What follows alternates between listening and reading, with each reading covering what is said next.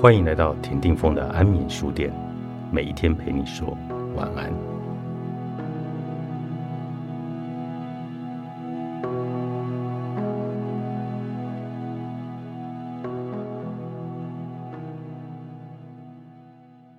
佛教经典中把情绪分为三大类：贪、嗔、痴。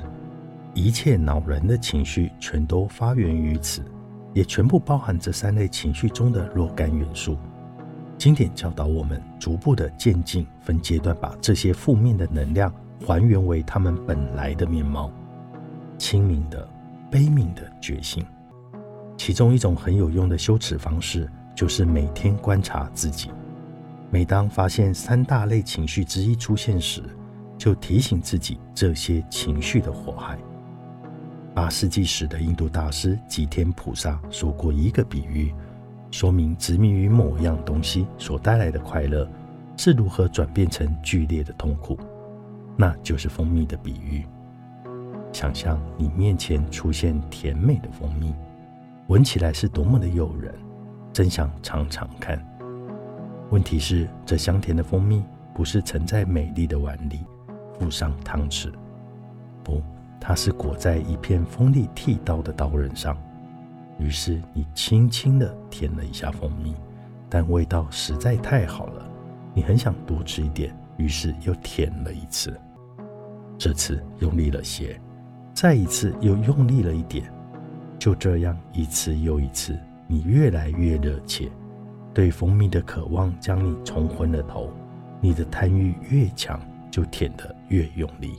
第一口的滋味虽然美妙，一旦贪欲之火炽燃，你甚至没有发现，每舔一次蜂蜜，底下的利刃就切下你一小部分的舌头。另外两种情绪，嗔和痴，也会带来不同的痛苦。嗔恨控制心灵的时候，我们是连一时平静也找不到。我们身体颤抖着，心沸腾着，无法专注，也无法放松，连晚上好好要来睡一觉都是很难的。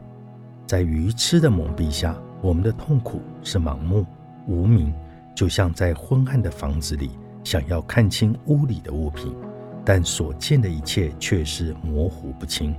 情绪出现的时候，你看不见，也不了解他们会造成什么影响。不知道情绪会让你做出什么举动，但最重要的是你认不出自己的痛苦和这愚痴之心的关联。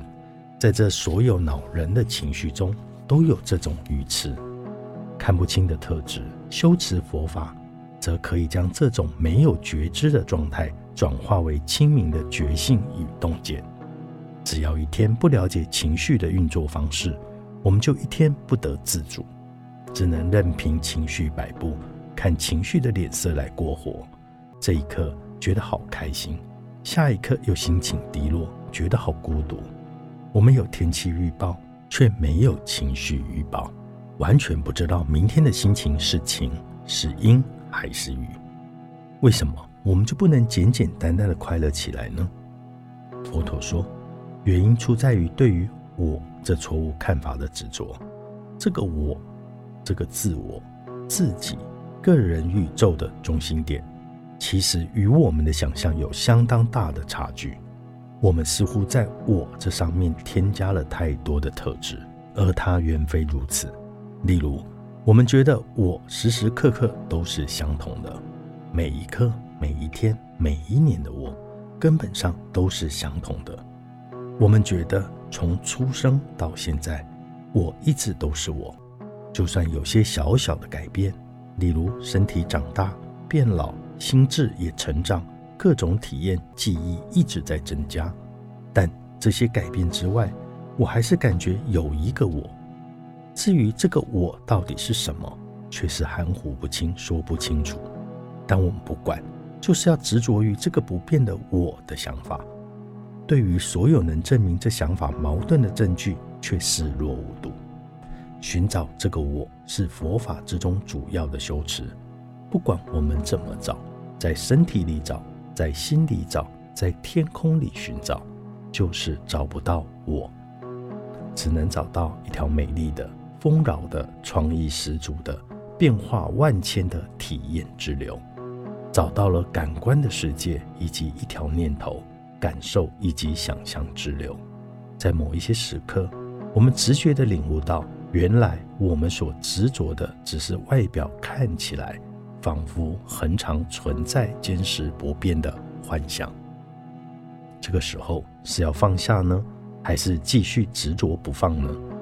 是要跃入崭新的体验，还是听从自我的命令，坚守阵地，继续奋战呢？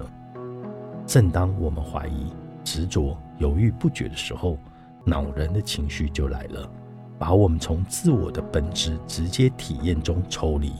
我们会发现自己孤零零的站在各种感觉和想法上，互相矛盾的战场，毫无选择的成为战士，一位与情绪交手的战士。好好闹情绪，作者竹庆本乐仁波切，天下出版。